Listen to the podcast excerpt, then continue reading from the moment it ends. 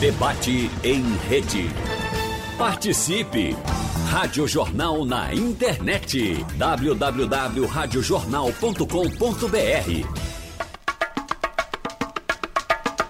A convivência com animais de estimação é fonte de muita alegria e afeto para os tutores. Sejam cães, gatos, pássaros ou outras espécies, eles são capazes de conquistar as pessoas e passar a integrar as famílias também. Mas garantir que esse cotidiano seja saudável para todos os envolvidos exige alguns cuidados. E no debate de hoje, vamos conversar com especialistas sobre a atenção necessária no trato com os pets e na higiene dos ambientes partilhados entre humanos e bichos, a ponto de garantir saúde tanto para eles, os pets, quanto para nós, humanos também. Bom, nós queremos agradecer inicialmente a presença aqui do médico especialista em alergologia e pneumologia e professor do Centro de Ciências Médicas da Universidade Federal de Pernambuco, José Ângelo Riso, que, é, como você ouviu em nossa chamada, o doutor Pedro Carneiro iria participar do programa hoje, mas informou agora há pouco que teve uma emergência de saúde na família ele, evidentemente, pede desculpas à, à Rádio Jornal e também a você, ouvinte. Agradece pelo convite, mas, infelizmente, por causa dessa emergência, não pôde participar. Então, nós agradecemos muito aqui a disponibilidade do doutor José Ângelo Riso para participar dessa conversa e trazer, claro, informações importantes para você. Então, doutor José Ângelo Riso, muito obrigado mais uma vez e seja bem-vindo ao nosso debate, doutor José Ângelo. Obrigado, Wagner. Um bom dia para vocês. Obrigado pela oportunidade. E quero agradecer também ao Pedro a oportunidade de estar aqui com vocês. Um bom dia a todos os seus ouvintes. Muito obrigado. A gente recebe mais uma vez aqui Dr. Roberto Figueiredo, ou mais conhecido, Dr. Bactéria, é um biomédico especialista em saúde pública e mais uma vez colabora aqui com o debate da Rádio Jornal. Doutor Bactéria, aquele abraço, muito obrigado, seja bem-vindo mais uma vez. Cadê o doutor Bactéria? Chegou? Seja bem-vindo, doutor Bactéria. Muito obrigado pela presença. Oi, tudo bem? Desculpe. Foi... Vou falar em animalzinho, estou justamente pegando meu cachorro aqui, que resolveu latir. Ah, foi o seu que estava latindo agora? Foi então, rapaz. É. Nossa, viu como ele é forte aqui? Que eu combinei com ele, já que ia falar sobre animais. Eu falei, na hora que começar, você começa a latir, para dar todo aquele efeito especial. Ah, claro. Tá certo. Seja bem-vindo mais uma vez, doutor Bactéria. é um prazer estar com vocês aqui de novo, tá? É sempre gostoso aqui. Um, um, programa desse nível, desse padrão assim, com profissionais maravilhosos assim, a gente aprende muito mais do que fala. Muito obrigado pela presença. E também o médico veterinário e controlador de pragas de Israel Patrício, mais uma vez colaborando com a gente. Doutor Israel, seja bem-vindo mais uma vez, muito obrigado. Bom dia a todos da Rádio Jornal. Wagner, um abraço palestrantes aí, debatedores também. Muita saúde e paz para todo mundo.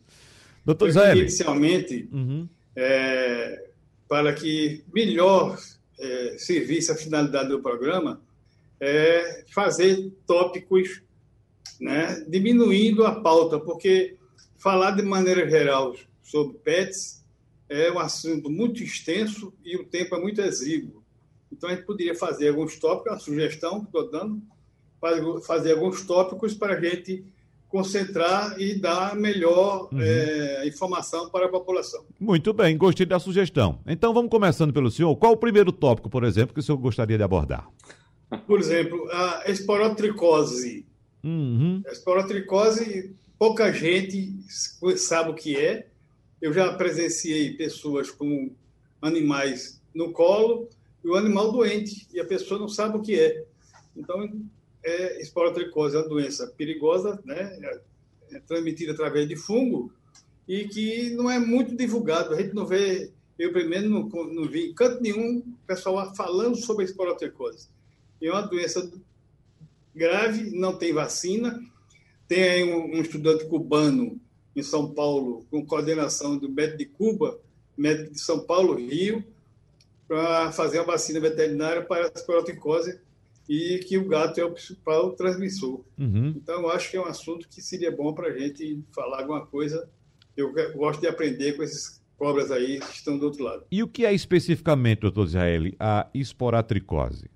Esporotricose. É, é um fungo que ataca a, a a pele, né, inicialmente, e que pessoas imunodeprimidas ou diabéticos, eles podem, inclusive, causar morte. Uhum. Né? Então, tem que fazer um tratamento no ser humano e no animal de, no mínimo, seis meses no animal, e no ser humano, até um ano, né? mesmo os sintomas não aparecendo, é importante não interromper o tratamento.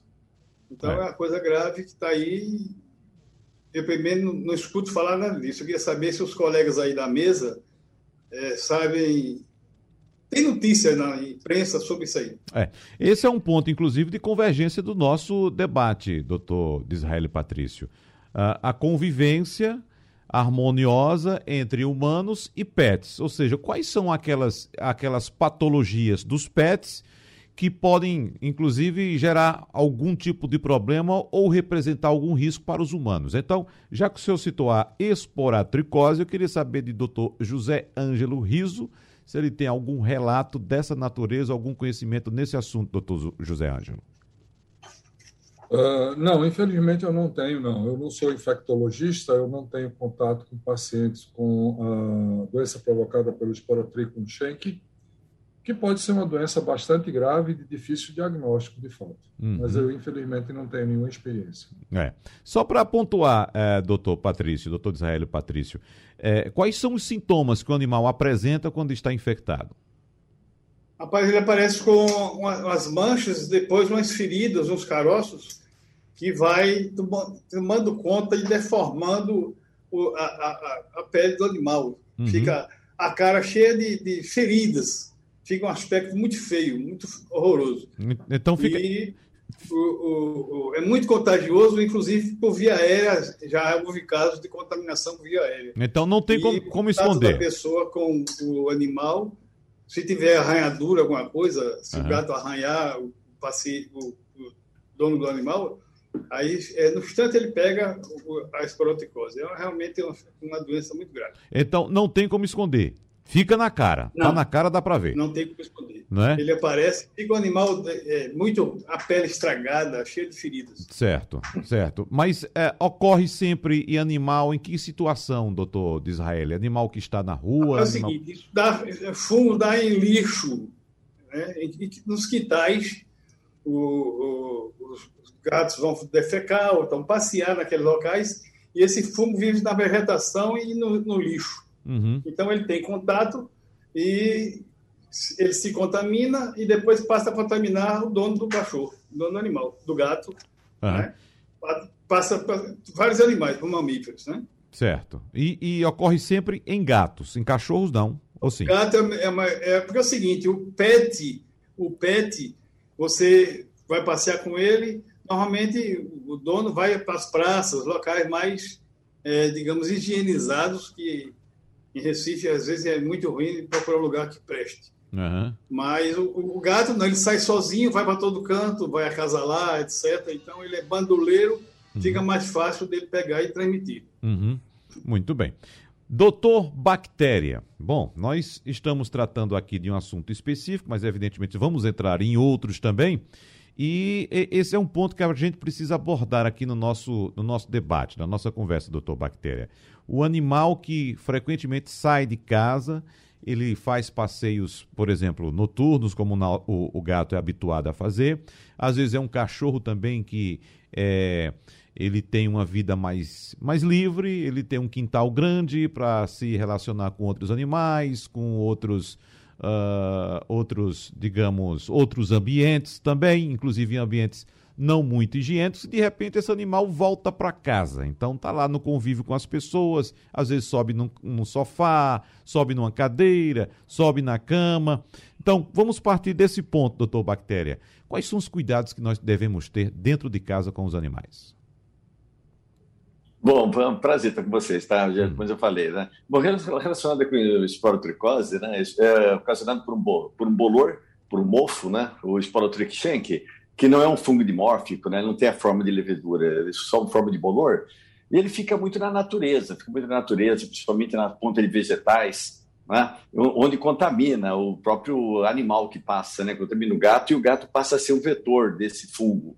Né? E as pessoas pegam também muito de andar, a pessoa vai de shorts daqui e passa por uma vegetação meio cerrada e aquela pontinha de um galho ele fere, ele fere a pessoa. Esse fungo ele entra e segue, vai seguindo toda o, a, a via linfática da pessoa.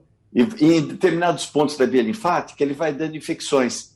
Então a pessoa parece, quando vai ver uma infecção dessa, parece um caminhozinho, um caminhozinho com vários vezes seguindo justamente a via linfática que a pessoa pega. É altamente contagioso também, né? Isso daqui é um fungo considerado uma micose profunda, é uma micose também. A gente está acostumado a ver essas micoses assim de pele, né? Micose da região do braço, da uhum. cabeça, essas tiras, isso, mas é uma micose considerada micose profunda. Então, dos fungos bem, bem conhecidos. E agora, eu não sei se, se não existe tanto porque o pessoal não pesquisa, tá? ou se não existe tanto porque é rara. Uhum. Mas raramente o pessoal pesquisa justamente isso para o Trickshank, quando vê você. A não ser que se alguém eu, eu tive a oportunidade de trabalhar dois anos no setor de micologia aqui da USP, e nós trabalhávamos com esporotrix, tudo isso daqui. Então, quando você direciona, você olhava assim, um, um micologia experiente já olha já é, é, bem característico. Aí você vê o fungo no microscópio, ele parece uma florzinha, sabe? É muito bonitinho, embora estrago que ele faça. Uhum. Agora, o que, o que, a gente, quando você fala de pets, é importante que o pet tenha, se você optar para ter um pet, gente, você tem que ter uma consciência, uma consciência disso né, que você tem o que a gente chama de posse consciente. O que é posse consciente? Você tem que ter uma vermifugação adequada, você tem uma, que ter uma carteira de vacinação adequada também, e você tem que ter visitas periódicas ao veterinário. Isso daqui é o que a gente chama de posse consciente. Não é somente pegar o animalzinho e deixar ele solto, você dar uma comidinha para ele e falar que você está cuidando, você está tratando. Mas sempre que você pega um animal, você está pegando uma responsabilidade também que em troca ele vai te dar muito amor, muito carinho, uma diversão, uma companhia fantástica, né? Só que você tem que dar em troco para ele isso que a chama de posse consciente. É, esse é um ponto que é importante a gente é, reforçar, doutor Bactéria, que as pessoas acham, muitas pessoas acreditam que é só pegar o animal, levar para casa e acabou. Né? E dar qualquer comida, dar qualquer tipo de água, alguma coisa assim. E não. Tem que haver uma responsabilidade com o animal também, doutor Bactéria. Não, e de repente a mulher fica grávida e a primeira coisa que ela quer fazer, ela quer se livrar do animal. É. Ah, quer me livrar do animal que pode ter toxoplasmose, pode ter esse negócio, pode ter aquilo. Quer dizer, são coisas da cabeça dela que não acontecem de maneira alguma. Inclusive, está comprovado que se uma mulher grávida tiver contato com pets, com pets, o filho vai nascer com mais resistência do que uma mulher que teve grávida e não teve contato com pets. Uhum. Tá? Então é super importante a, a, a, mãe ter esse contato com esses pets desde que ter essa posse consciente, é claro, né? A posse consciente com tudo isso que precisa. E tem, mas tendo isso, nossa, só vai trazer bem. E, o, e a criança, ela tem que, desde o primeiro dia de vida, tem que ter contato com o ambiente, contato com animais. Eu tenho, eu tenho um neto que desde o primeiro dia já tinha contato com o Golden maravilhoso que tem, a gente cuida super bem dele. Então ele teve contato, o moleque tem uma saúde de ferro, ele já está com um ano e pouco tem uma saúde de ferro, não pega doença nenhuma. Né? Então, tem que ter, desde que mãe de primeira viagem é uma desgraça, né? Mãe de primeira viagem, eu falo que o primeiro filho ela acorda antes dele chorar, o segundo acorda depois que chorou, o terceiro acorda de manhã e pergunta se alguém chorou ontem à noite. Uhum. Né? E o terceiro tem mais saúde que os outros. Então a mãe tem que perder todas essas coisas. Se você não quer o seu filho em contato com animais, em contato com a natureza, você está condenando o seu filho a ter asma para o resto da vida. Então tem que ter esse contato sim com os animais. É, isso é muito importante. Agora, é, é, eu tenho uma colocação aqui para o doutor José Ângelo, mas eu quero voltar para o doutor Patrício, porque é, doutor Bactéria tocou no assunto importante, o relacionamento de mulheres grávidas com pets em casas.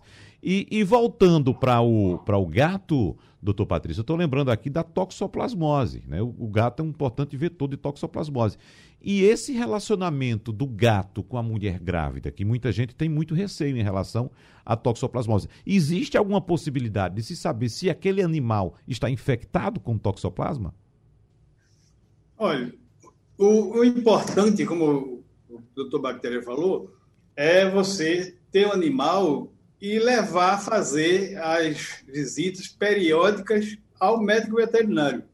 Manter o canil limpo e o cachorro com as carteiras de vacina e de visitas em dia. Então, não há a pessoa que tem um cachorro, que cuida do cachorro como um animal, que o pessoal queria cachorro pets de maneira aleatória, não liga para nada.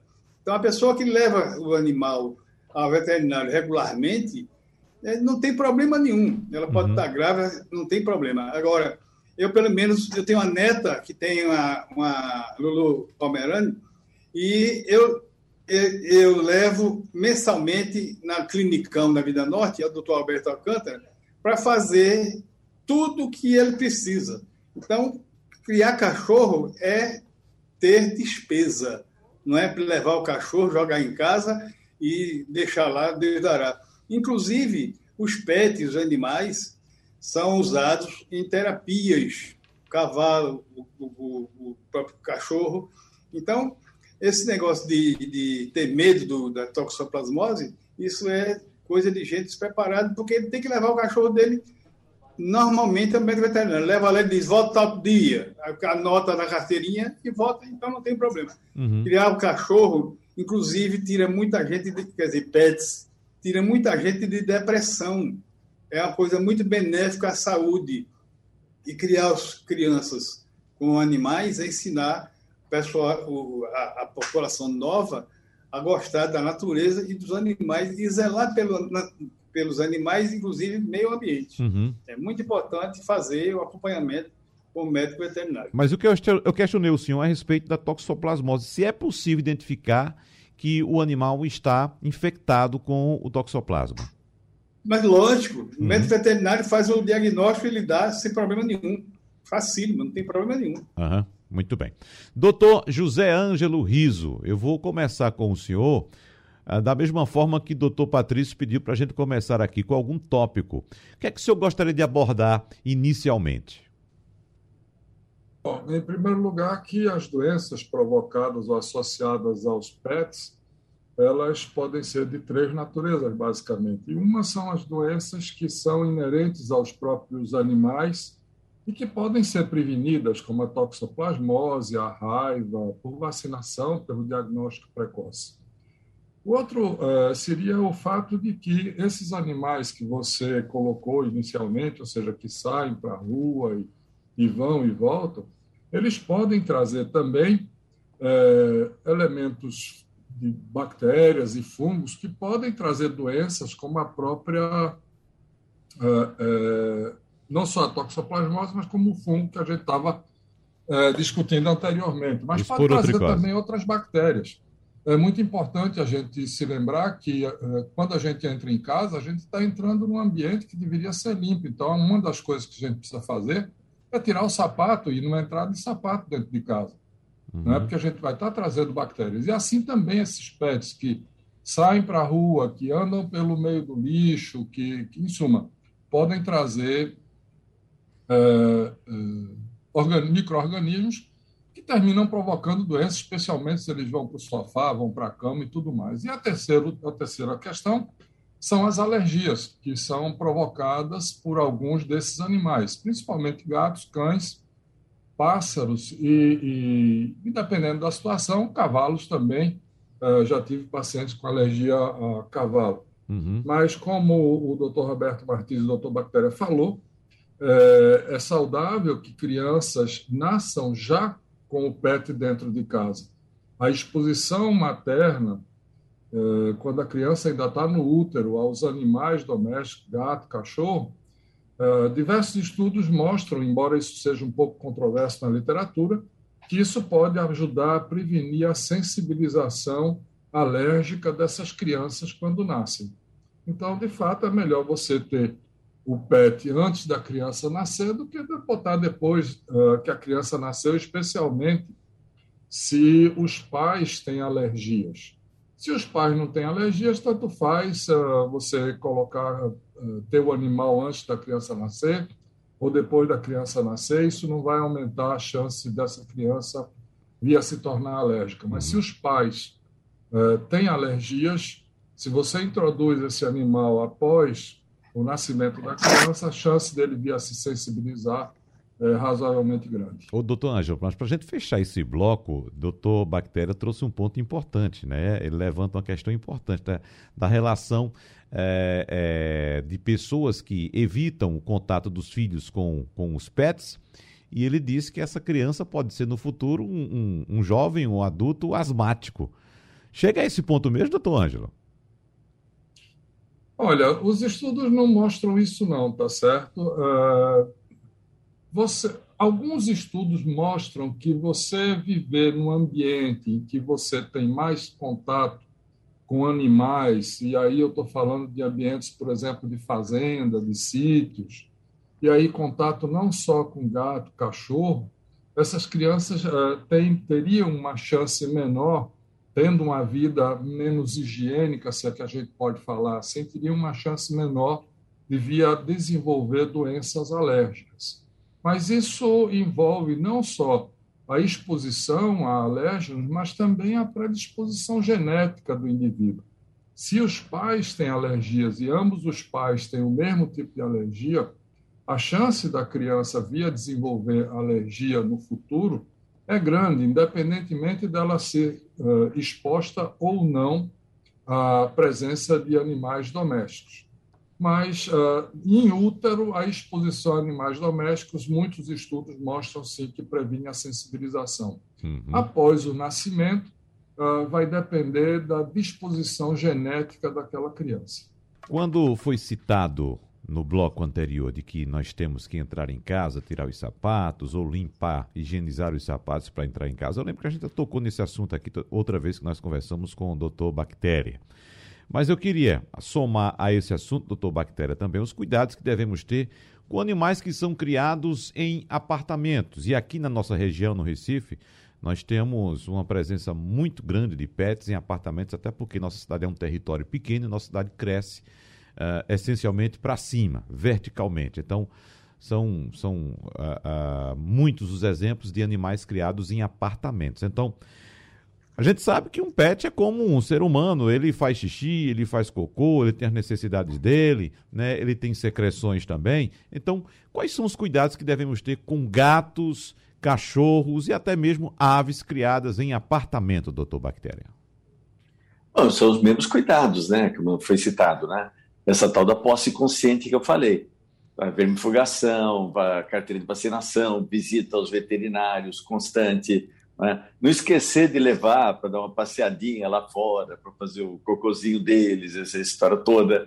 É, esse, é, o fato de não entrar com sapato dentro de casa, eu acho fundamental, acho que é um, é um costume que nós devemos importar realmente do Oriente, né, que os japoneses não entram né, de, com sapato uh, dentro de casa, porque lá fora nós temos uh, cocô de pombo, cocô de cachorro, cocô de gato, xixi, pneu, gasolina, combustível, quer dizer, muita coisa que você está na sola de sapato. Então você coloca realmente uma, um capacho na porta de casa, né? esse capacho de vinil de preferência, né? de vinil.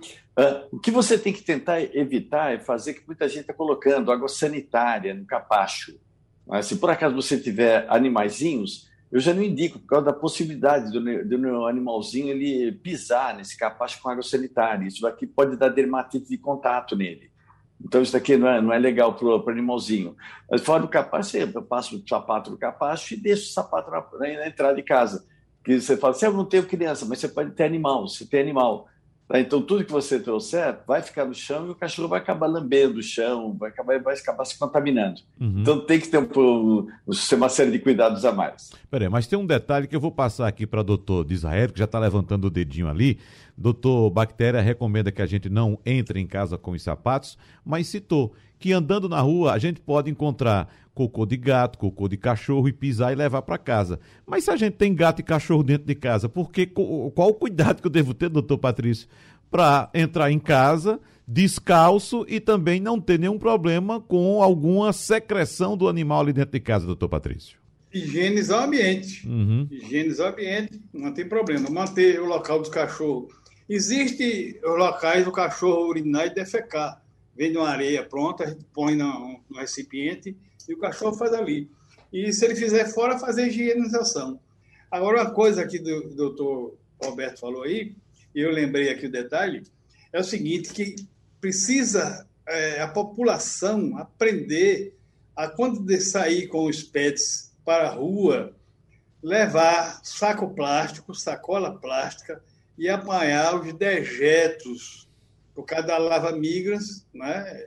Importante isso aí. O pessoal, a gente vê muito o pessoal levando o cachorro, passeando com o cachorro, o cachorro defeca, ele fica parado ali olhando, o cachorro deixa lá e vai-se embora.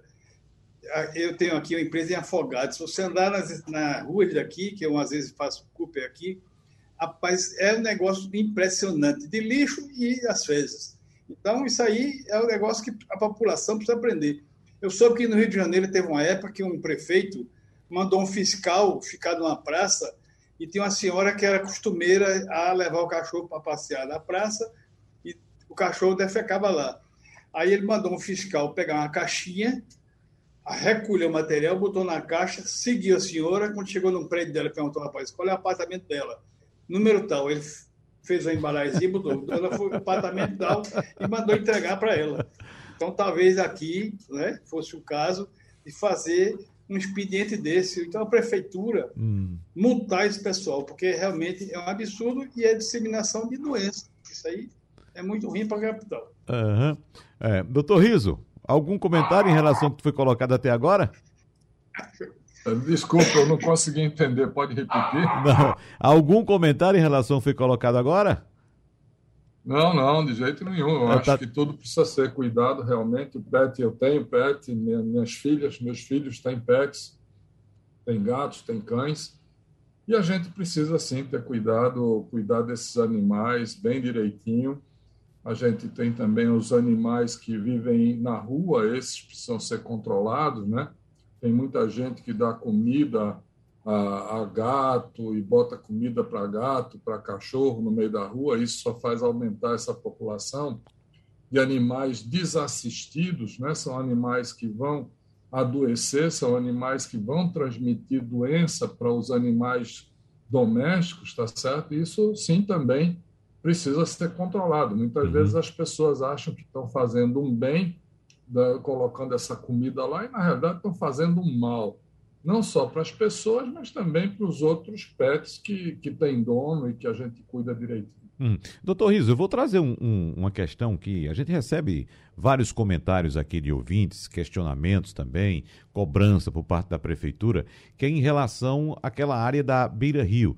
Doutor Bactéria, não sei se conhece bem aqui o Recife, acredito que não conhece essa área, mas vou explicar para o senhor, doutor Bactéria. É uma área bastante bonita, da cidade do Recife, numa área nobre, inclusive, tem uma pista para caminhada, para Cooper, mas tem um ponto dessa pista onde há uma, uma quantidade enorme de gatos, gatos que habitam naquela região.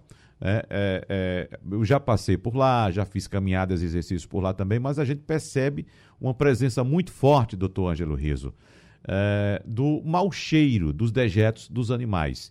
É, só o mau cheiro, aquilo pode causar algum mal ao ser humano? Pode haver algum tipo de infecção, algum tipo de alergia somente com o odor liberado por urina e, e fezes? Eu estou citando somente essa questão da Beira Rio como exemplo, mas em outros casos também. O que é que o senhor diz? Na realidade, só o cheiro não. O que acontece é que muitas vezes essas fezes, a urina, isso eu estou falando não só de gato, mas também de pássaros, pombos, por exemplo, que muitas vezes habitam a caixa do ar-condicionado, ou animais até domésticos, como calopsitas, a volatilização ou o ressecamento das fezes desses animais e termina volatilizando essas fezes em partículas pequenas, podem ser inaladas e provocar doenças importantes. No pombo, no pombo a gente tem a coccidioidomicose, a criptococose, que são doenças que afetam o pulmão de forma bastante importante, as calopsitas, os psitacídeos, os papagaios, mas principalmente as calopsitas, as fezes e as penas desses animais podem provocar doenças pulmonares ou a inalação de partículas provenientes das fezes desses animais pode provocar doenças pulmonares importantes, que parecem alergia, que são as pneumonites por hipersensibilidade. Então, isso precisa ser controlado. Mas o odor em si é apenas desagradável, mas é um indicativo da possibilidade de que essas é, doenças ou esses problemas possam ocorrer. Doutor Patrício. Muito bem lembrado, isso aí é a questão dos aerossóis das fezes, muito bem lembrado. Agora, eu queria dar um detalhe aqui do problema do galeto da linguiça vendida na rua, no meio da rua, né, que eles chamam de poeirão. Uhum. O cachorro defeca, o cidadão vomita, o outro, o, o ser humano defeca lá, o cara escarra, aí o sol vem, bate, aí seca. Aí o carro passa por cima, espalha, forma os aerossóis, que não são as partículas, aí cai em cima dos galetos da linguiça que o pessoal come. Hum. Então, realmente, a saúde pública, a prefeitura, a vigilância sanitária, deveria dar em cima e acabar com esse negócio desses galetos, porque o camarada, eu falei com um cidadão, ele disse, mas faz 10 anos que eu como isso aí, não sinto nada. Eu disse, no dia que você sentir, você morre. né? Porque tu, ali tem resto de pneu, tudo uhum. que é de ruim tem dentro daquele galeto e o cara come. Então, realmente, eu pergunto a Roberto Martins aí o que, é que ele acha hum. ele compra esse galeto. Com a palavra, doutor Bactéria. É, realmente não ficou nada apetitoso, não, esse, esse tempero que foi dado assim, né? Um tempero não muito nada agradável, né? É. Falando assim, né? Já vou começar a olhar realmente com outros olhos essa linguiça, essas famosos lanches nas portas de estádio, né? Que tem. Mas existe esse risco, sim, existe esse risco. Mas graças a Deus que nós temos toda uma, uma resistência do organismo, né? Resistência do organismo. Tanto que uh, todos nós respiramos todo dia, né? Essa, essa levedura, esse fungo, né? Esse Cryptococcus neoformans, né? Que tem nas fezes de pombo, de calopsita, isso tudo, né? E realmente vai dar problema maior realmente naqueles imunodeprimidos, principalmente que é, é uma das primeiras doenças que aparece nos aidéticos. Nós temos uma cidade aqui no estado de São Paulo que tem uma quantidade de pombos assim bastante grande, é justamente onde tem uma, um hospital referência para aidéticos. Então nós temos uma quantidade de de meningite criptococcus calar, uma coisa assim absurdamente alta, mas justamente por causa controle. E as pessoas têm essa mania de dar, de dar, de alimentar os pombos, né? Só que nós fizemos um trabalho nessa cidade, nós falamos que se as pessoas alimentam o pombo, dão aquele milhozinho, aquela história, o pombo vive oito anos. Se ele deixar o pombo vir, comer os bichinhos na natureza, deixar a natureza sem você dar comida, ele vive 16, até o dobro. Né? Então, as pessoas essas que estão fazendo bem para o povo estão fazendo até mal para elas, estão diminuindo o tempo de vida. Não sei se é essa a finalidade, né? Uhum. Mas realmente esse tempero do sanduíche aqui não é nada agradável, não. É. Isso. Doutor Bactéria, doutor Patrício fala de uma prática muito comum aqui, eu não sei se tem aí em São Paulo. O senhor citou comida de porta de estádio de futebol, aquela linguiça assada ali, mas aqui nós temos um frango assado nos fins de semana, em Sim. que nas esquinas o, o, um comerciante ambulante coloca ali uma churrasqueira ali enorme, né? E coloca uma quantidade grande também de aves abatidas ali, os frangos ali, que vai assando ali durante o dia e vai vendendo ali. Então ele trouxe essa questão para o senhor analisar e eu, eu aproveito também para, claro, é, colocar nesse pacote essas comidas que são vendidas, não só o frango, mas outras comidas que são preparadas no meio da rua também, doutor Bactéria. É, aqui nós temos também muito o. Oi, desculpa. Pois não. Nós, nós, temos, nós temos muito aqui aquele famoso sanduíche grego, né? o churrasco grego, né? que é o que bebe, aquele, uma carne que fica numa polia, fica girando, a pessoa fica fazendo, é uhum. é super barato, o pessoal compra por cinco reais. Desculpa, por cinco reais a pessoa compra e come o almoço daquele dia, com suco inclusive, né? Então, realmente tem essa, esse problema. Agora, para cada alimento de, de rua, vamos falar assim, você tem todas umas orientações para fazer. Por exemplo, se a pessoa for comer milho, esse milho tem que estar todo imerso na água, a água tem que estar saindo vapor, né, saindo vapor. É, não pedir para a pessoa te desbugalhar o milho, né, que é mais uma manipulação, já pegar e já comer direto. Se for cachorro quente, o salsicha também tem que estar totalmente imerso, na, imerso no molho, o molho seio do vapor, a maionese utilizada não pode ser maionese caseira, tem que ser maionese industrial, né? precisa naqueles sachêzinhos, não naqueles tubos, né? Que você pensa que o tubo está com uma tampa, mas não, tá, não é tampa, é uma mosca que pousou na ponta dela. Né? Ah, a, a, carne, se for churrasquinho, a, a carne ela tem que ser frita na hora para vocês e bem passada, nada de mal passada, e nem aquela que, ah, já tem uma prontinha, funciona aqui para você não perder tempo. Esquecer de molhar na farinha, que muita gente bola naquela farinha, essa farinha já fizeram um trabalho muito legal lá em, em foi no Ceará, em, lá, e, e, viram que essas farinhas elas têm o H. pylori, H. pylori nas farinhas. Isso aqui o que, que é? Contaminação por saliva. transmissão por saliva pode ser um, veículo de H. pylori. Então, o que, que faz? A pessoa morde, molha na farinha, morde, molha na farinha. De repente, aquilo lá vira uma, uma um, mingau, um mingau de baba naquela farinha lá. Então tem que estar, teria que estar em saquinhos de saquinhos unitários que dava a pessoa, a pessoa vai colocando naquele saquinho todo e depois joga, joga, fora. Os molhos e vinagretes também tem que estar em recipientes, em saquinhos que a pessoa pegue e utiliza, não ficar colocando e comendo, colocando e comendo no pastel, aquela história todas. Refrigeração em caixas de isopor refrigeradas.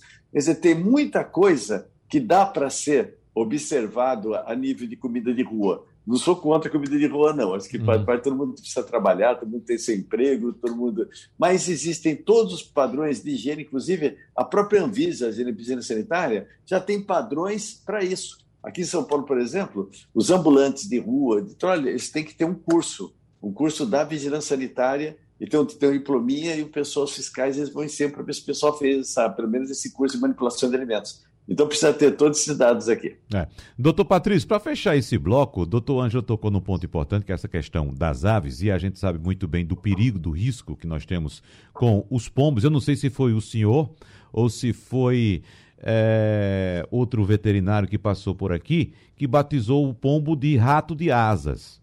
Né? Eu acho que em outro debate nós escutamos essa, essa expressão. Mas, mas uh, em relação a outras aves criadas em casa, um passarinho, ou um, um, um papagaio, que a gente tem muito por aqui também, uh, uh, quais são os cuidados que a gente deve ter com esses, com esses animais, doutor Patrício? Você vê o seguinte: você pega a gaiola do cidadão que cria um passarinho e ele passa três, quatro meses sem limpar a gaiola. Fica aquele castelo de fezes. Uhum. A água dele também cheia de fezes com alimento. Então, a higiene é fundamental. Não é? Tem que limpar a gaiola, botar a gaiola no sol, lavar a outra, botar no sol. Não é? E o animalzinho também levar ao especialista. O animal também, né? tem que levar o animal ao especialista com visitas periódicas. Aí não tem problema. Agora, com relação à comida ainda que o doutor Bactéria falou, mandaram para mim um vídeo no carnaval, uma cidadã vendendo cachorro quente e ao lado dela parou um carrinho de alumínio assim, e ao lado dela passava, descia uma água de esgoto, uma água, deve ser de esgoto, né? Água, e ela enchia as garrafinhas e lavava os talheres ali. Então, a vigilância faz o curso, mas de mil pessoas que fazem o curso, quantas cumprem o que está no curso? Além do que, tem gente aí que vive vendendo alimento que não sabe nem escrever. Como é que ele vai fazer curso? Uhum. Então, o país é continental, é muito grande. Então, o problema da saúde pública é incontrolável. Você vê a questão do lixo e tudo que é de ruim no Brasil, esgoto, saneamento não tem. Então, é um problema sério. Não tem vigilância sanitária que dê jeito. Doutor José Ângelo Riso, por favor, responda aqui questionamentos que estão chegando dos ouvintes pelo painel interativo da Rádio Jornal, querendo saber quais são as doenças, as patologias mais comuns uh, no trato respiratório causadas por animais de estimação, doutor Riso. Sem dúvida nenhuma, as alergias. Tá certo? Uh, algumas doenças infecciosas elas ocorrem, mas são bem mais raras mas as alergias são, ah, principalmente as respiratórias, a rinite, a asma, elas são muito frequentemente associadas à presença de pets, seja gato, seja cachorro, eventualmente o cavalo, eventualmente o pássaro, mas mais frequentemente o gato e o cachorro. E eles podem provocar ou aumentar a alergia das pessoas de duas formas. A primeira é quando a pessoa é alérgica ao animal, e a segunda é quando o animal, de certa forma, ele contribui para aumentar a população de ácaros no ambiente em que eles vivem junto com essas pessoas alérgicas. Então, pessoas que têm é, sintomas de rinite, de asma, primeiro, eh, e tem pets, o primeiro passo que a gente tem que fazer é confirmar se eles têm realmente alergia a esses pets ou não, porque isso muitas vezes gera uma angústia enorme na família, que o pet muitas vezes é o, a personagem mais importante da família, Eu costumo dizer que é muito mais fácil a família se livrar do médico do que do pet, ou até do marido mesmo. Né? E, uh, então, confirmado isso, a gente vai ter, afastar dessa hipótese, você tranquiliza a, a comunidade, aquela família e tal, mas confirmada a hipótese de alergia, primeiro você tem que conversar a respeito, tem que avaliar qual é a gravidade daquela alergia, qual é o incômodo que isso está provocando, quais são os riscos à vida daquele paciente, por exemplo, pacientes que têm asma muito grave e que são sensibilizados ao cão ou ao gato e, e, tem um convívio muito íntimo com esses animais, o animal dorme na cama, vai na, no sofá, isso tudo pode representar um risco de uma crise fatal de asma. Então, isso precisa ser conversado.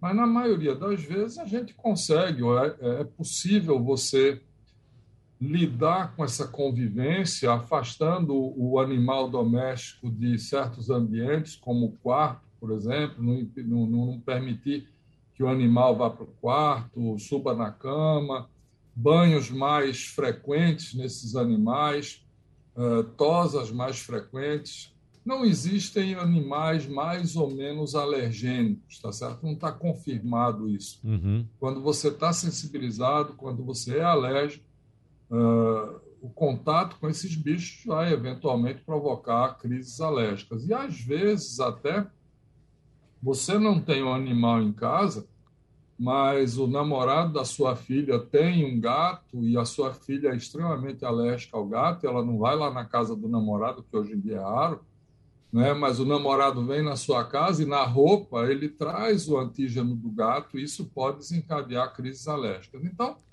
é uma questão de bom senso, é uma questão de se conversar, é uma questão de se, de se convencer as pessoas do risco que ela está acontecendo e colocar na balança essa relação entre o incômodo que o PET provoca e aquilo que uh, uh, é o benefício de ter aquele PET. Eu tenho, eu sempre me lembro de um caso de uma paciente minha que foi para Nova York visitar a irmã lá e lá ela ficou três ou quatro meses. A irmã é música lá, uma família muito conhecida de músicos aqui de Recife. E lá ela passou bem. Ela disse que consultou um médico lá, que passou um remédio muito bom para ela, que ela ficou muito bem. Mas que quando ela voltou, ela voltou a ter, a ter asma, e asma grave. Eu perguntei para ela: você levou seus dois Yorkshire Terrier que dormem na cama com você? Ela disse: não, doutor, eles ficaram aqui. Uhum. Então tá. É. Então, são situações como essa que a gente vai ter que lidar no dia a dia, em caso a caso. Uhum.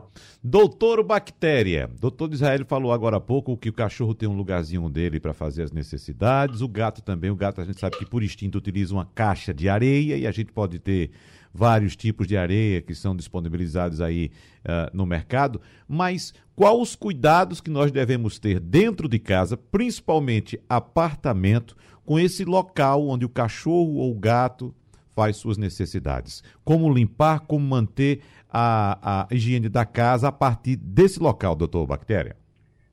Bom, primeiro você tem que treinar o animal, né? Fazer sempre no mesmo local, né? No mesmo local. É, que os, principalmente o macho, né? O macho ele gosta de demarcar, né? Locais, ele sai tanto xixi para tudo quanto é lado. Então, se você treinar esse animalzinho, né? Para fazer só no local, melhor. Então, você não pode deixar muito tempo aquela urina impregnada. Então, tem que ser feita uma limpeza. Uma coisa muito legal para se limpar, por exemplo, é o próprio vinagre. Tá? Uma solução de vinagre que você limpa, então você passa água, água, sabão, água detergente, né? Pode passar um pouco de bicarbonato. Você tem uma formulazinha, que é um litro de água, uma colher de sopa de detergente, uma colher de sopa de bicarbonato. Você lava, ele limpa muito bem. Com o detergente ele limpa e o bicarbonato desodoriza. Então ele limpa muito bem. Depois, só o fato de passar um pano com vinagre também retira aquela marca, marca que ele fez de urina. Né? E, geral, o que você não pode fazer realmente é a utilização de água sanitária, por causa do cloro. Porque o cloro pode dar dermatite de contato. Né? E sempre retirar. Né? O cachorrinho fez, acabou de fazer xixi, já retira. Nada de retirar depois, às vezes ele faz xixi, cocô no quintal. Né? Ah, depois eu tiro. Não, tem que se tirar na hora que isso daqui vai atrair insetos e esses insetos podem servir de vetores, de vetores para alimentos. Então, a limpeza e higiene para quem tem animal tem que ser extremamente cuidadosa e tem que ficar sempre alerta. Uhum. Doutor Israel, um minutinho para o senhor. Não, eu quero dizer o seguinte, que para estimular o pessoal a criar mais pets, e no Brasil tem em torno de 140, aproximadamente 140 milhões de pets. 54 milhões de cachorro, 24 milhões de gatos, né? E 40 milhões de aves e outros animais. E agora o IBAMA está autorizando criar animais exóticos. Você vai lá, registra os animais silvestres, né? Alguns. Né? E lembrando, aí que já foi dito aqui, que os animais, uhum. os pets, são muito bons para a saúde e, inclusive, a questão da asma do, das crianças. Então, tá esses números para poder o pessoal estimular como Muito bem. e criar mais pets. Doutor Riso levantou a mão também, quer mais um recadinho rapidinho, por favor, doutor Riso. Sim, rapidinho, é, só para lembrar o poder bactericida, o poder é, micro, microbicida do vinagre que o Roberto falou, ele é muito bom. Ele, inclusive, é, serve para eliminar mofos das paredes. Você borrifar vinagre toda semana, fungos que são tão prejudiciais para para rinite, você borrifar toda semana onde tem a umidade, não vai acabar com a umidade, mas vai acabar com o mofo e você persistindo naquilo ali vai melhorar. E a água sanitária é volátil, o cloro é volátil, é um irritante das mucosas, ele precisa realmente uhum. ser usado com muita parcimônia. Muito bem. Então, doutor José Ângelo Riso, alergologista, pneumologista, professor da Universidade Federal de Pernambuco, muito obrigado pela sua presença. Doutor Disraeli Patrício, veterinário, e também doutor Bactéria, Roberto Figueiredo, mais uma vez, muito obrigado pela presença aqui no nosso debate. Um abraço para todos. Nós já estouramos nosso tempo, conversa muito boa, tempo voa. Muito obrigado, um abraço e até a próxima, pessoal. Sugestão ou comentário sobre o programa que você acaba de ouvir, envie para o nosso WhatsApp 99147 8520.